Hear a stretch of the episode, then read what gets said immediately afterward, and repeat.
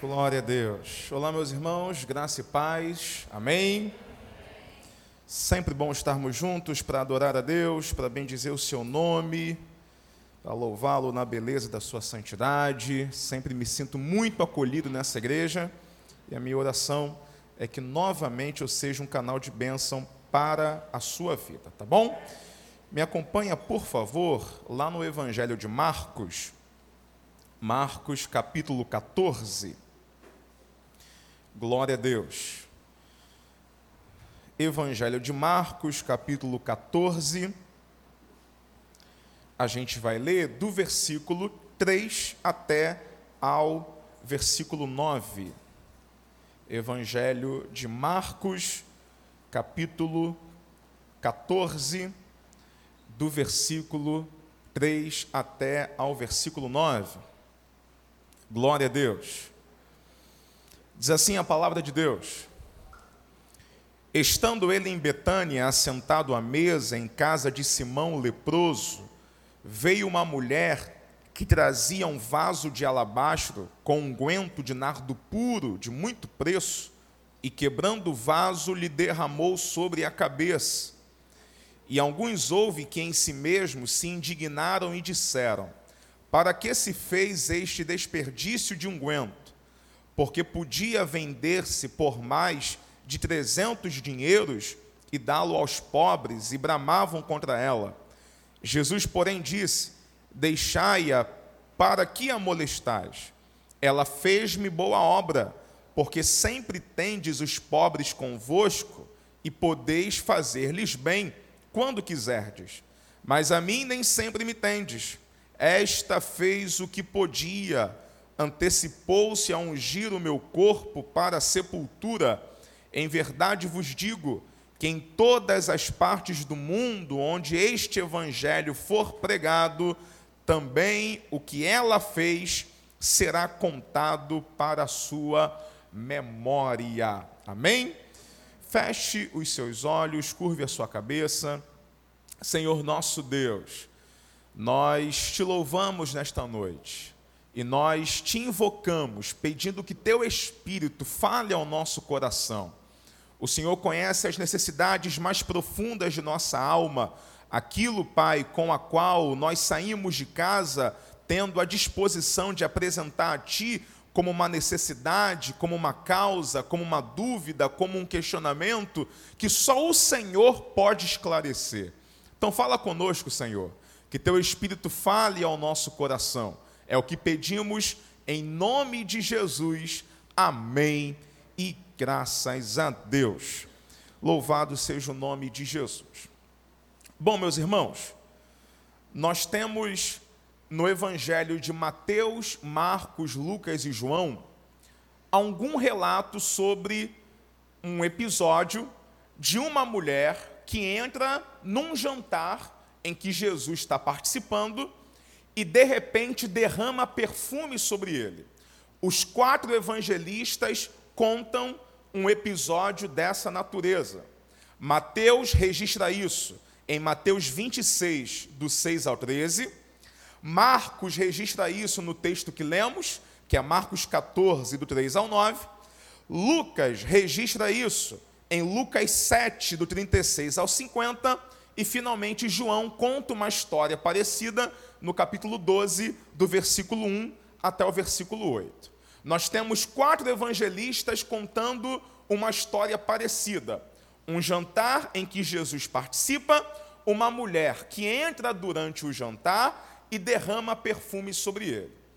Uma vez que a história é muito parecida, cabe a gente, nesse primeiro momento, primeiro entender se é a mesma história e aí, lendo bastante, comparando os relatos, a gente chega à conclusão que, na verdade, existem duas histórias. Existe um episódio que é narrado apenas por Lucas, de um jantar que Jesus participa na casa de um homem chamado Simão, que era um fariseu, ainda lá na Galiléia, quando Jesus concentrava o seu ministério naquela região, numa ocasião, ainda lá na Galiléia, uma mulher se aproxima de Jesus e derrama um perfume sobre ele. Lá naquele texto de Lucas, no capítulo 7, Lucas, inclusive, informa que na conversa entre os participantes do jantar, houve o comentário de que aquela mulher era uma mulher pecadora. Aquele episódio narrado por Lucas é único, só Lucas conta essa história. Já quando a gente compara Mateus, Marcos e João, nós chegamos à conclusão de que eles contam o mesmo episódio, sendo que é uma ocasião que acontece bem depois daquela de Lucas. Enquanto Lucas conta uma história que aconteceu na Galileia, Mateus, Marcos e João contam uma história que aconteceu em Betânia. Betânia é uma aldeia vizinha a Jerusalém. Esse episódio que lemos, Marcos capítulo 14, ele acontece uma semana antes de Jesus morrer crucificado lá na Páscoa. Né?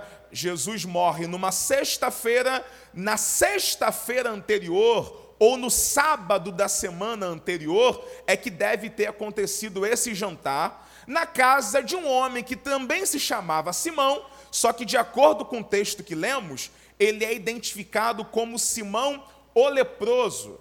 Provavelmente esse homem, ele deve ter tido lepra em algum momento, mas foi curado. Ele não devia, evidentemente, ainda ter lepra, porque ele não, nesse estado, não poderia ceder um jantar na sua casa. Bom, Marcos então nos conta um episódio que acontece uma semana antes de Jesus morrer na cruz. Ele está num jantar, uma mulher se aproxima e derrama perfume sobre ele. De acordo com o relato de Marcos, essa mulher não é identificada. Você que leu comigo Marcos 14, Marcos não informa o nome da mulher. Porém, quando vamos a João capítulo 12, a gente descobre que essa mulher é Maria, Maria de Betânia, que era a irmã de Lázaro, né? Você deve lembrar que Lázaro tinha duas irmãs, Marta e Maria. Uma delas, a Maria, é que faz aquilo que nós lemos nesse episódio. Quando a gente junta os dois relatos, o que a gente pode concluir é que, primeiro, Maria se aproximou de Jesus pegando o seu unguento ou o seu nardo puro. Primeiro, ela unge os pés de Jesus, beija os pés de Jesus, seca os pés de Jesus com o seu cabelo. Depois, ela simplesmente quebra o seu vaso e derrama todo sobre a cabeça de Jesus. Bom, uma coisa tem de comum nos relatos de Mateus, Marcos e João. O que, que eles têm em comum? Ambos, quando contam essa história, imediatamente depois, eles narram alguma coisa sobre Judas. Se você for em Mateus, capítulo 26, do versículo 8, versículo 6 ao 13, é a historinha da mulher que perfuma Jesus. Do versículo 14 ao 16, Mateus conta o preço da traição, que Judas vai vender Jesus por 30 moedas de prata. Marcos faz a mesma coisa. Se você tiver com a sua Bíblia aberta, você pode reparar que até o versículo 9 que lemos, ele conta a historinha da mulher que perfuma Jesus. Do versículo 10 ao versículo 11, ele vai comentar sobre Judas trair Jesus. Quando você lê o Evangelho de João, acontece a mesma coisa. Primeiro, João conta o que a mulher faz por Jesus, logo na sequência, João conta que Judas era um ladrão. Ele saqueava o dinheiro da oferta que era arrecadada pelos discípulos de Jesus. Por que, que esse detalhe é importante? Porque Mateus, Marcos e João, eles estão fazendo um contraste entre aquilo que Maria fez e aquilo que Judas fez. Enquanto Maria pega um perfume de nardo puro, caríssimo, e derrama sobre Jesus, Judas, por sua vez, que é ganancioso, egoísta, avarento, interesseiro, Judas, por sua vez, vende Jesus por 30 moedas de prata. O valor que está sendo investido em ambos os relatos também está sob comparação. Judas vende Jesus por 30 moedas de prata.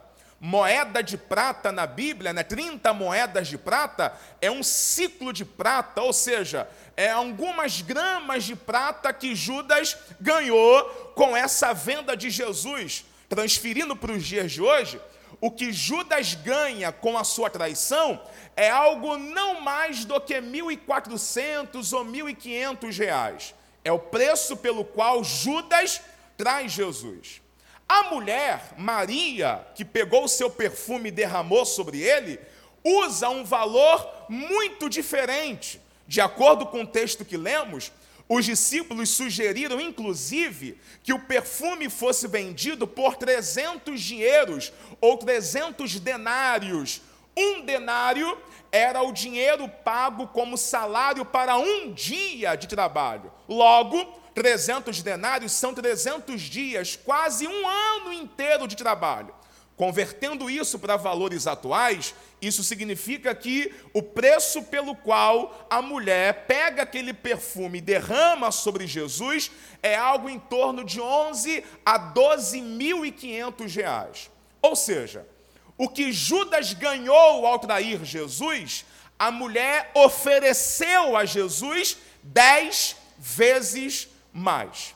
Isso mostra para nós que em torno de Jesus há dois tipos de pessoas. Há aqueles que só querem receber, enquanto há aqueles que só querem doar. Existem aqueles que se aproximam de Jesus apenas no interesse daquilo que ele pode fazer pela pessoa, e há aquelas pessoas que se aproximam de Jesus não achando que Jesus tem uma dívida a ser paga com ela, mas por entender que Jesus já deu o seu melhor lá na cruz do Calvário, quando derramou o seu sangue por ela, essa pessoa se aproxima de Jesus, não preocupada propriamente com o que Jesus ainda pode lhe dar, mas sim com aquilo que pode oferecer ao Senhor. Neste culto, plena quarta-feira, há duas pessoas aqui em nosso meio, ou dois tipos de pessoas em nosso meio.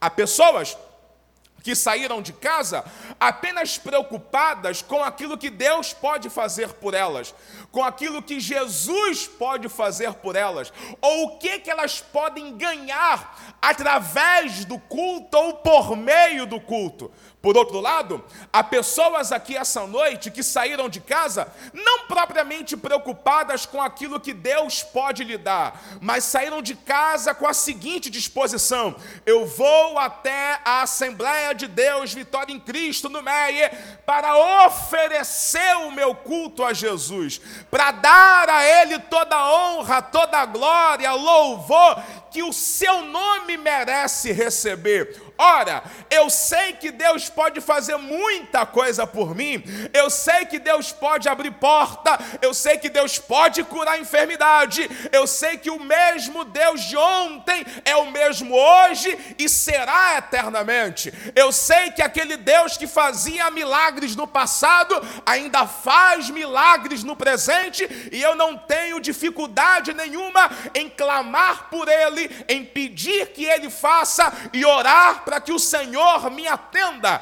Entretanto, vendo o exemplo de Judas, que andar com Jesus apenas por interesse não costuma terminar bem, eu prefiro ter como exemplo para minha vida Maria de Betânia. Eu vou me aproximar de Jesus não apenas preocupado com aquilo que ele pode me dar, mas eu vou levar para ele aquilo que eu puder lhe oferecer, porque eu sei que o meu Deus conhece as minhas necessidades. Eu sei que o meu Deus é fiel. Eu sei que o meu Deus, antes mesmo que eu peça alguma coisa, Ele já conhece o que eu tenho no meu coração. Mas isso não é a condição para que eu lhe preste um culto, não. Quando eu me aproximo de Jesus, quando eu me prostro diante dele, a primeira coisa que deve vir ao meu coração é: eu estou diante daquele que é digno de toda honra,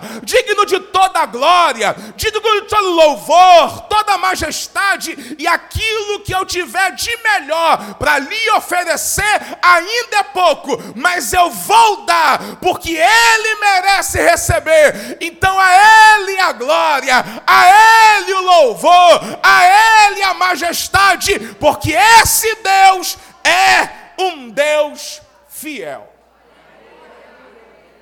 Esse Deus é um Deus fiel. Uma vez entendido isso, eu quero te convidar a você analisar comigo o que que esse episódio representou para Maria, para os discípulos e para Jesus. O que que esse episódio representou para Maria, para os discípulos e para Jesus? Primeiro, o que que esse episódio representa para Maria? De acordo com o texto, Maria pega um vaso de alabastro, quebra esse vaso e derrama todo o seu conteúdo sobre Jesus. Por que é que a mulher vai fazer um negócio desse? Ela está tentando dizer para Jesus que ela o ama, que ela o adora, que ela o venera. E o que é que ela tem naquele momento para dizer que Jesus é o mais importante da vida dela? O que é que ela tem naquele momento para dizer que Jesus é o rei, é o amado da alma dela? O que ela tem para apresentar é um perfume. Isso é muito curioso, porque quando você lê Marcos, capítulo 14, versículo 8, Jesus diz assim: Ela fez o que podia, ela deu o que tinha. Ou seja, Jesus está dizendo que aquela mulher expressou carinho, expressou fé, expressou devoção, expressou adoração com aquilo que ela tinha naquele momento. O que ela tinha era um vaso de alabastro com um pouquinho de nardo puro, mas era o, suficiente para chamar a atenção de Jesus. É curioso, porque eu já vi gente adorar a Deus com glória a Deus, eu já vi gente adorar a Deus com aleluia, eu já vi gente adorar a Deus batendo palmas, eu já vi gente adorar a Deus pulando, eu já vi gente adorando a Deus gritando, mas essa mulher adora ou consegue adorar Jesus com um frasco de perfume. Gente, isso é maravilhoso demais. Isso mostra que o meu Deus não se encanta apenas com um grito, apenas com o que sai da minha boca, apenas com uma música ou com um instrumento musical. Não, não é isso adoração. Adoração é tudo aquilo que parte do íntimo da minha alma para dizer que Jesus é a minha razão de viver, é aquilo que sai do íntimo da minha alma para dizer: Senhor, eu dependo de ti, tu és maravilhoso, então o que eu tenho, isso eu te dou. O que, que você tem para dar para Jesus hoje? O que, que você tem para demonstrar para Jesus que você o ama? O que que você tem para demonstrar ou expressar para Jesus que ele é maravilhoso e ele é a tua razão de viver? O que a mulher tinha era um perfume. Gente, o que a mulher tinha era um vaso de alabastro que de acordo com o texto de João capítulo 12, tinha uma libra de perfume. Uma libra é quase 400 ml. O que ela tinha de perfume era quase 400 ml. É o que ela tem para dizer que ela ama Jesus e ela derrama tudo. Mas sabe qual é o diferencial? O texto diz que o que ela tem é nardo puro. Nardo puro. Faz toda a diferença. Por que, que a Bíblia descreve que o nardo que ela oferece é puro? Porque o significado de puro nesse texto é sinônimo de genuíno. não falsificado, não adulterado. O que o evangelista está informando para a gente é que o que ela apresenta para Jesus é algo que não foi adulterado, não foi misturado, é puro, é genuíno, é autêntico, porque Jesus só recebe coisa assim. O que você oferece para Ele, não importa se é o grito, se é a música, se é a palma, se é o louvor, a única coisa que importa para Ele é que seja em espírito e em verdade. Em espírito e em verdade. O que, que esse ato representa para a mulher, então? Uma forma extravagante de dizer que ela ama Jesus. Pode ser uma coisa? Presta bem atenção. Derramar quase 500 ou quase 400 ml de perfume sobre a cabeça de alguém é um exagero. Você concorda comigo que é um exagero passar 400 ml de perfume. Torna-se inclusive algo desagradável. Já passou por alguém que parece que tomou banho de perfume? Não incomoda? Não gera um certo incômodo quando você está num transporte público, no ônibus, num trem, e o camarada parece que se entupiu de perfume? Passar 400 ml de perfume no corpo é um exagero.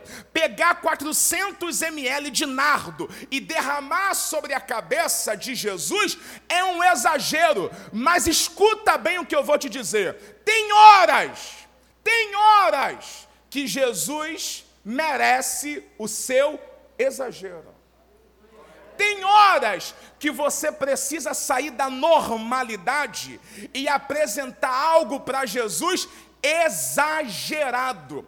Tem horas que você precisa apresentar para Deus algo extravagante, porque enquanto você apresenta para Deus apenas algo natural e normal, o que você vivencia com Ele é, são coisas naturais e normais, mas quando você apresenta para Deus algo anormal, incomum, extravagante, se prepare, porque o que você vai viver com Ele também é incomum, anormal e extravagante.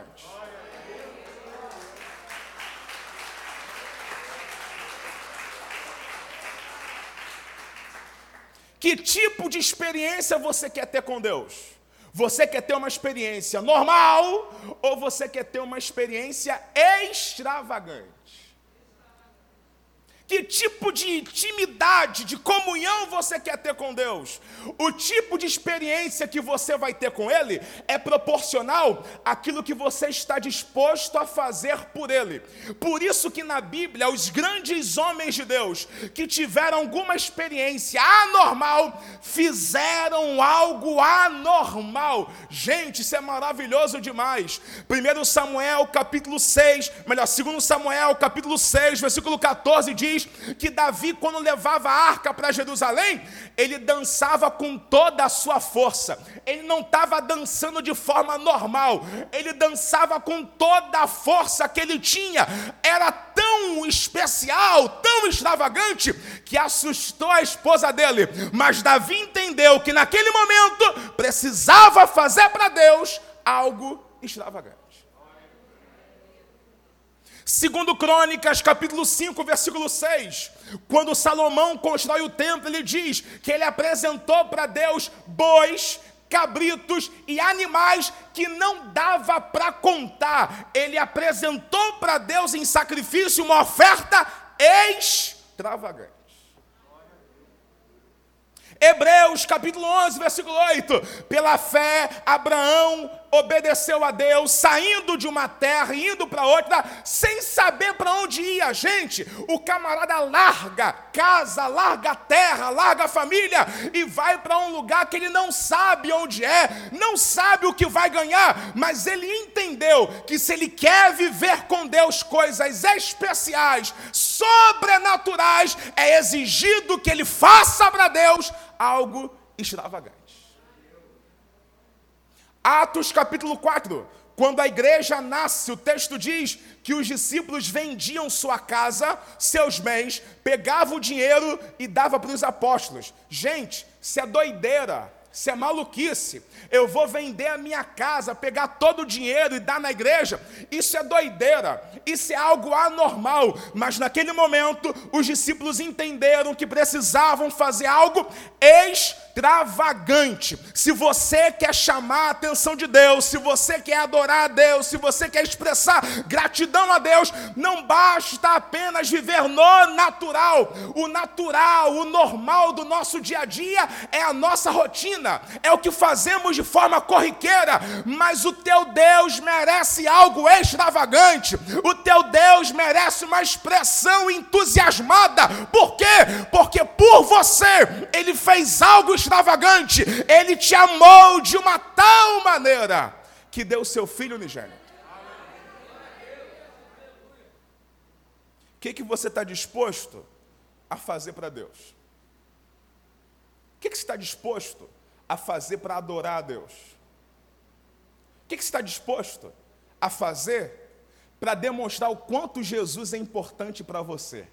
O que, você está disposto a fazer e a apresentar para Deus como um culto e uma forma que não precisa ninguém te mandar, ninguém te pedir, ninguém te ensinar? É a tua forma voluntária de adorar Jesus. Ninguém pediu isso para Maria. Maria pegou o perfume porque quis, quebrou o vaso porque quis, derramou o nardo porque quis. Por quê? Isso é algo íntimo, voluntário, liberal, pessoal. A gente está vivendo uma religiosidade muito cheia de, de coisas certinhas, de regrinhas certinhas, de horário para começar, de horário para terminar, de hora para sair, de hora para voltar, de hora para levantar, de hora para sentar. Meu Deus do céu, o meu Jesus merece algo melhor. O meu Jesus merece uma adoração intensa, sincera, uma adoração que vem do fundo da alma, que não é apenas religião barata, mas é culto para glorificar a Deus. Se tem uma coisa que eu gosto em Maria, é que ela sabia aproveitar os momentos com Jesus. Tu lembra quando Jesus estava na casa delas? Marta e Maria. O que que Marta ficou fazendo? Servindo, arrumando a casa. O que que Maria ficou fazendo? Aos pés de Jesus, ouvindo ele. Gente, Lucas capítulo 10, do 39 ao 42, Jesus fala: Marta, Marta, você está ocupada com muita coisa, quando apenas uma é necessária, e Maria aproveitou, Maria escolheu a melhor. Essa mulher sabe o que fazer quando Jesus está na casa. Quando Jesus está na casa, é hora de sentar aos pés dele. Quando Jesus está na casa, é hora de beijar o pé dele. Quando Jesus está na casa, é hora de derramar perfume na cabeça dele. Quando Jesus está na casa, eu não posso ser indiferente. Quando Jesus está na casa, eu tenho que adorá-lo. Tem gente que vem para a igreja e não aproveita esse momento com Jesus. Tem gente que vem para a igreja e não aproveita esse momento com Jesus. Gente, você saiu da tua casa, tem gente que saiu do, do, emprego, tem gente que saiu do trabalho, tem gente que saiu de algum outro compromisso e veio para cá. Você se deslocou de uma outra coisa e veio para cá. Para quê? Para adorar Jesus, para cultuar Jesus. Então deixa eu te dar essa notícia. Jesus está na casa. O mestre de nossa alma está no ambiente.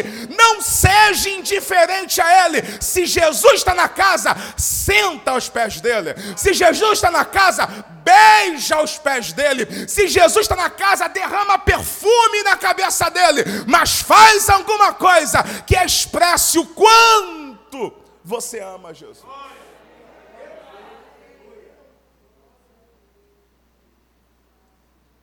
O que que esse ato representa para a mulher? Uma forma pessoal, íntima, de dizer o quanto Jesus é maravilhoso. Só que eu preciso também ver o que, que isso representa para os apóstolos, para os discípulos. O que, que o texto diz? A Bíblia fala que depois que a mulher fez esse ato, derramou o seu unguento sobre a cabeça de Jesus, versículo 4: Houve alguns que se indignaram. Começaram a reclamar um com o outro. Por que esse desperdício de unguento? Ela podia vender esse unguento por 300 dinheiros ou 300 denários e dar aos pobres e começavam a murmurar contra ela. Foram pegar no pé da mulher porque ela fez algo para Jesus. Foram dizer para ela o que, que ela devia fazer com o dinheiro dela foram se meter num ato de adoração pessoal entre Maria e Jesus. Os discípulos se acharam no direito de determinar como é que a mulher deveria adorar a Deus, como é que a mulher deveria expressar sua religiosidade. Na cabeça deles, o que ela tinha que fazer era vender o perfume, pegar o dinheiro e dar para os pobres. Bom, o que os discípulos sugeriram na ocasião era muito compatível com os costumes judaicos. Por quê? Era a semana da Páscoa.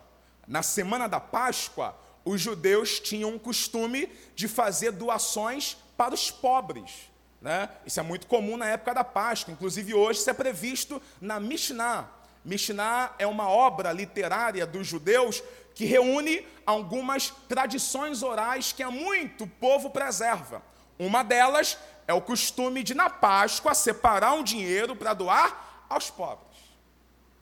Os discípulos vão pegar sua, aquele ato e vão reinterpretar o ato. Na cabeça deles, o ato da mulher é um desperdício. Aquilo que a mulher fez para adorar, para cultuar, para reverenciar, na cabeça deles, na cabeça de quem não sabe o que é culto, de quem não sabe o que é adoração a Deus, de quem não sabe o que é buscar intimidade com Deus, esse ato é desperdício. Presta muita atenção no que eu vou te dizer. Não deixa, não deixa pessoas incrédulas, ímpias e espiritualmente mornas definirem como que você cultua a Deus. Não deixa pessoas incrédulas, ímpias e espiritualmente mornas definirem o que você faz para agradar a Deus. Porque o que a gente faz para adorar a Deus, para esse mundo aí é loucura, gente.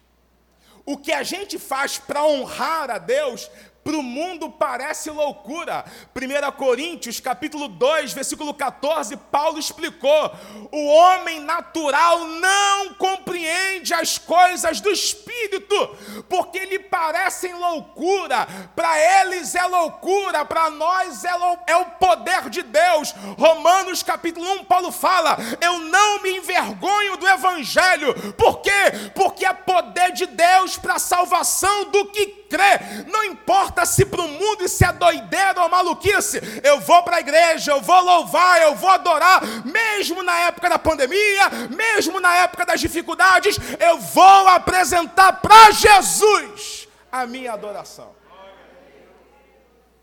Só que a gente está vivendo uma época em que tem gente aí fora querendo regular a nossa vida com Deus. Tem gente aí fora que não sabe nada do que é intimidade com Deus, fervor espiritual, busca do Espírito Santo, edificação mútua, culto a Deus, não sabe nada disso e quer regular a nossa devoção a Deus. Numa época em que o governo já liberou culto, numa época em que o governo já deixou as reuniões para que haja o culto religioso, tem gente, alguns inclusive que se dizem cristãos, que acham que isso aqui é inconveniente, que a gente não deve cultuar a Deus, que a gente pode cultuar a Deus em casa que a gente pode ficar só em casa mesmo e abrir mão de estar junto com outros irmãos, respeitando todos os protocolos necessários, mas para prestar um culto coletivo a Deus. E é gente que não conhece o que é intimidade com Deus, que não sabe o que é calor espiritual, que não sabe o que é buscar o Espírito Santo. São pessoas que têm uma vida religiosa medíocre, negligente e querem regular a nossa forma de adorar a Deus. Eles fazem com a religião deles o que bem entendem. O meu vaso de alabastro eu vou quebrar e vou derramar sobre Jesus.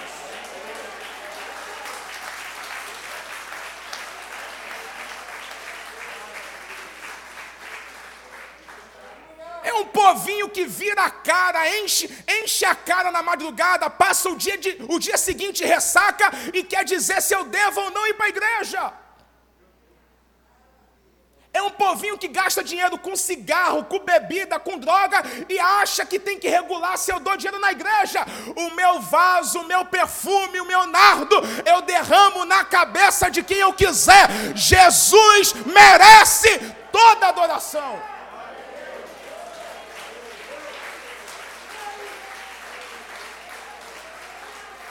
Ele. O que me chama a atenção é discípulo falando isso. Agora, sabe o que é o curioso? É a hipocrisia deles. Eu vou explicar a hipocrisia deles. Olha o que eles fazem. Essa mulher podia ter vendido o perfume por quantos denários? 300. E fazer o que com 300? Dar aos pobres. O pessoal que tem memória fraca não vai lembrar. Mas vamos voltar um pouquinho no tempo? Teve um dia que Jesus estava no meio do deserto com uma multidão. E sabe, que, sabe quanto que os discípulos tinham no bolso? Mais ou menos 200 denários. Jesus fala assim para eles: Vão lá, dão de comer para esse povo aí. O que, que os discípulos respondem para ele, gente? O texto diz, Marcos, capítulo 6, versículo 37. Por acaso vamos gastar 200 denários em pão para essa multidão? Curioso, né? Quando era 300 denários da mulher, eles se preocuparam com o pobre. Mas quando eram 200 denários no bolso deles, eles se preocuparam, e é muito é muita grana sendo gasta só para alimentar uma multidão. É curiosa essa hipocrisia das pessoas que querem regular a nossa devoção a Deus, o nosso culto a Deus. Cultuar a Deus é errado, ir para a igreja é inconveniente, participar de um culto coletivo é precipitado, mas tudo que é secular e mundano pode, o que não pode é vir para a casa de Deus, prestar culto a Deus. Eles se incomodam com os 300 denários do nosso bolso, mas usam os 200 do bolso deles da forma como bem entende. Cultuar a Deus não pode, adorar a Deus não pode, servir a Deus não pode, para a igreja não pode, mas shopping pode, praia pode, ônibus pode, trem pode, tudo pode, menos se estar na casa de Deus para cultuá-lo. É hipocrisia, é falsidade. Quem não tem nardo puro, quem tem nardo puro sabe muito bem na cabeça de quem vai derramar na cabeça de Jesus. Jesus merece adoração. Sabe qual é o curioso? Jesus, para uma outra pessoa, o jovem rico, Marcos 10, 21, Jesus diz assim para o homem: Se queres ser salvo, vai, vende tudo que tens e dá aos pobres. Então Jesus podia dizer para a mulher a mesma coisa: vai, vende o perfume e dá aos pobres. Só que Jesus fala isso para o jovem rico, porque o jovem rico amava o dinheiro. Jesus não fala isso para aquela mulher, porque aquela mulher não amava o dinheiro, ela amava Jesus.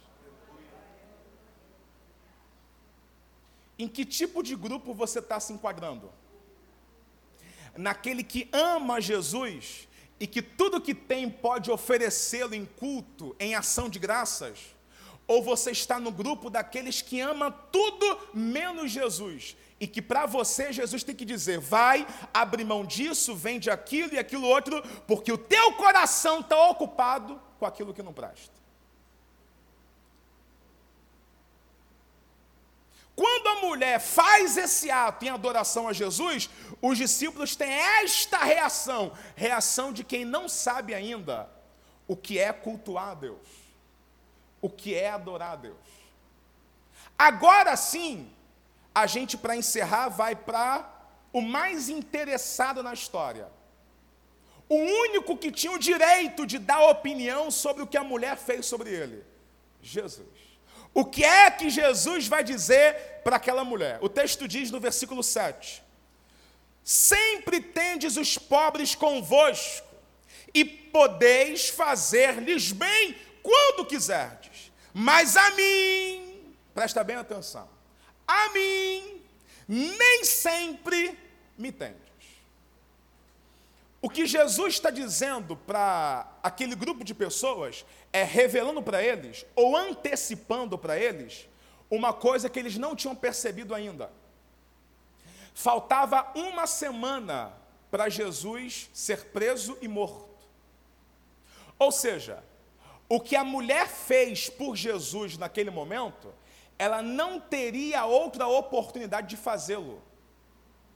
Então Jesus valoriza aquele ato porque é o ato de uma pessoa que faz algo por ele, ainda que não soubesse, mas era a última oportunidade que tinha. Por isso Jesus diz: os pobres vocês vão ter sempre convosco. Isso que Jesus fala é uma citação de Deuteronômio 15, versículo 11. Pobre sempre vai ter na terra.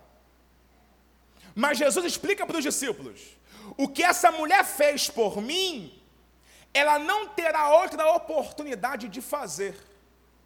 Então, o que ela fez tem importância, porque mesmo sem saber que é a última oportunidade, ela agiu como se fosse a última. Ela deu tudo o que tinha. Deixa eu te fazer uma pergunta. Você sabe qual vai ser a tua última quarta-feira numa igreja?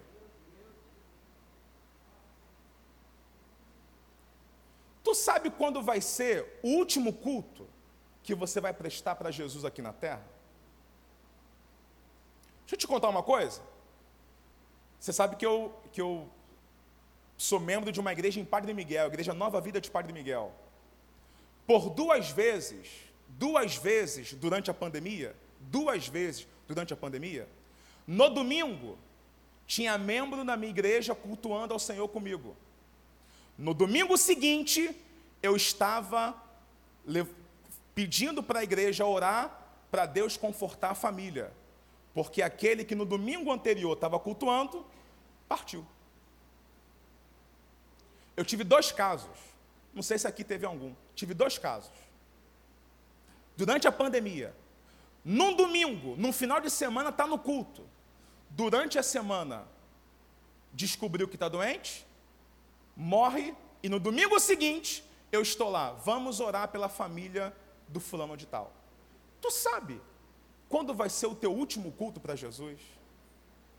Tu sabe quando vai ser a tua última quarta-feira de culto ao Senhor? Se você não sabe, sabe qual é o conselho que eu te dou? Trate esta como se fosse a última. Trate cada culto como se fosse o último.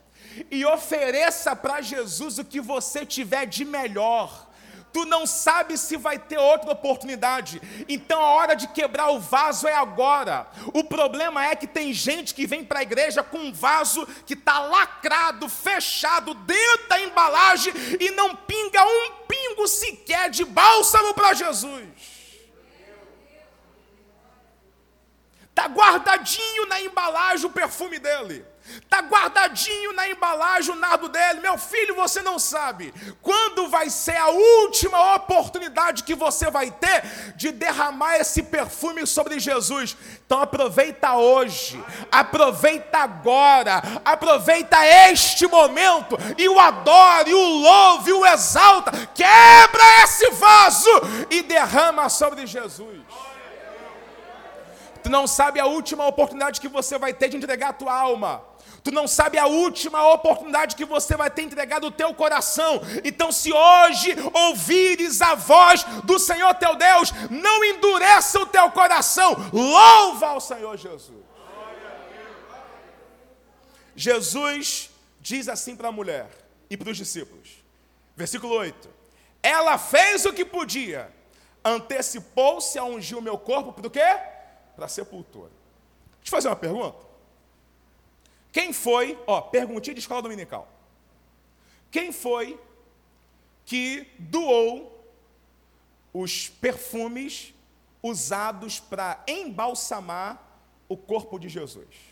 Quem foi? Nicodemos. João capítulo 19, a Bíblia fala que Nicodemos vai doar para embalsamar o corpo de Jesus 100 libras de uma mistura de mirra com aloés. Então, quem de fato embalsamou o corpo de Jesus, quem doou para isso, foi Nicodemos. Mas uma semana antes, uma mulher em Betânia que derrama um perfume sobre Jesus, Jesus diz: Ela está preparando o meu corpo para o sepultamento. Yuri, onde você quer chegar? O que Nicodemos deu para embalsamar o corpo de Jesus é cem vezes maior do que Maria deu. Maria deu uma libra, algo em torno de 400 ml. O que Nicodemos deu foi 100 libras, algo perto de 4, de 4 litros. Tudo isso para embalsamar o corpo de Jesus. Se eu comparar quantidade, Nicodemos deu mais. Se eu comparar quantidade, Nicodemos deu cem vezes mais. Se eu comparar a ocasião, o de Nicodemos que teve importância. Só que para Jesus, a questão não é a quantidade. A questão não é a ocasião. A questão é a intenção. O que ela fez está me preparando para o sepultamento. Por que, que eu estou dizendo isso? Sabe por quê? Porque tem coisas que você pode fazer por Jesus, e sabe o que você não faz? Porque na tua cabeça tem outra pessoa que faz melhor. Você não canta, porque na sua igreja tem outro que canta melhor. Você não prega, porque na tua igreja tem outro que prega melhor. Você não toca, porque na sua igreja tem outro que toca melhor. Você não evangeliza, porque na sua igreja tem outro que evangeliza melhor. Você não se oferece para servir, porque na tua cabeça sempre tem alguém que já se oferece para servir melhor. E com esse pensamento, você cruza os seus braços e só assiste todo mundo fazer alguma coisa. Enquanto você vem, senta, levanta e vai embora. E se eu te dissesse que Jesus, ele quer sim receber o teu louvor? E se eu dissesse que Jesus quer sim te usar para pregar? E se eu te dissesse que Jesus quer sim que você saia para evangelizar? Porque para Jesus não importa quem tem a voz melhor, quem tem um talento melhor, quem tem habilidade melhor. Para Jesus não importa quem tem mais perfume. Para Jesus não importa se você tem uma libra ou cem libras. Não importa para Jesus se você tem 400 ml ou 4 litros. O que importa para Jesus é que você ofereça para Ele o que tiver de melhor. Que você ofereça para Ele o que tiver. O que passa no teu coração, ofereça para Jesus. Ainda, tem, ainda, dá, ainda dá tempo de corrigir, corrigir minha matemática, né? Não é 4 litros, não, é 40. O que Nicodemos oferece é 40 litros. O que a mulher oferece é 400 ml. E Jesus está dizendo: o que ela fez é importante para mim.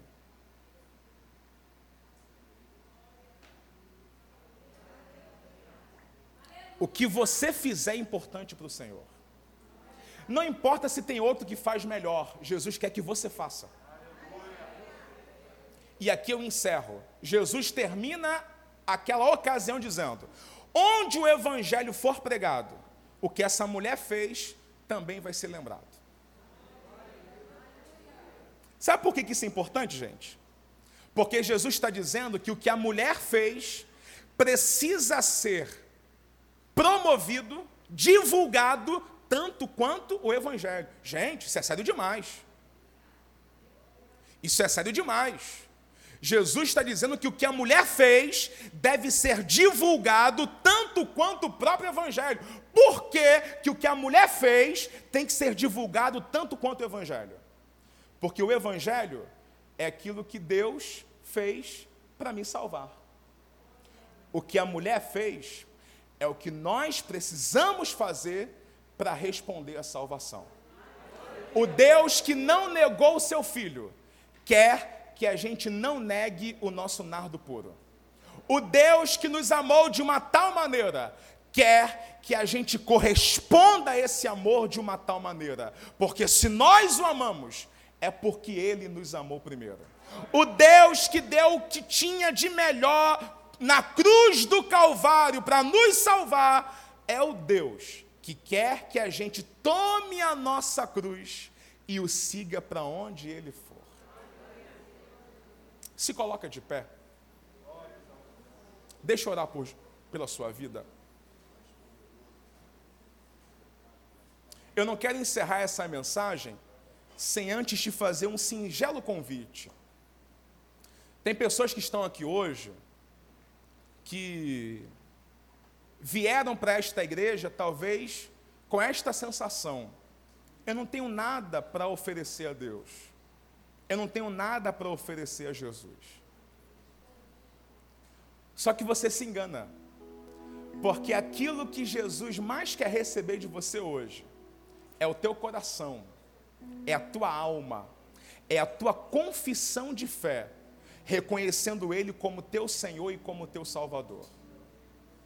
Talvez haja pessoas aqui esta noite que não são cristãs, não são evangélicas, não são membros desta igreja, vieram a convite de alguém ou vieram porque sabem que aqui seria um ambiente agradável para adorar a Deus, mas que ainda não entregaram a sua vida para Jesus.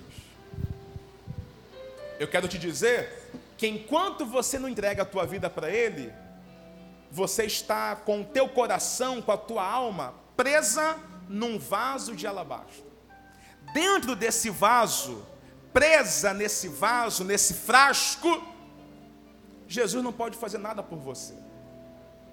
Mas se você hoje quebrar este vaso e derramar sobre ele, ou seja, se você abrir o teu coração para ele, se você entregar a tua vida para ele, olha, Jesus pode mudar a tua história e fazer coisas extraordinárias na sua vida.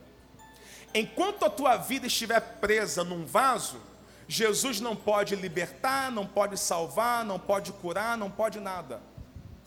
Mas se você quebrar este vaso e derramar tudo para Jesus e dizer assim: Jesus, toma aqui, ó, a minha vida, a minha saúde, minha vida financeira, minha família, meu casamento, toma tudo sobre ti.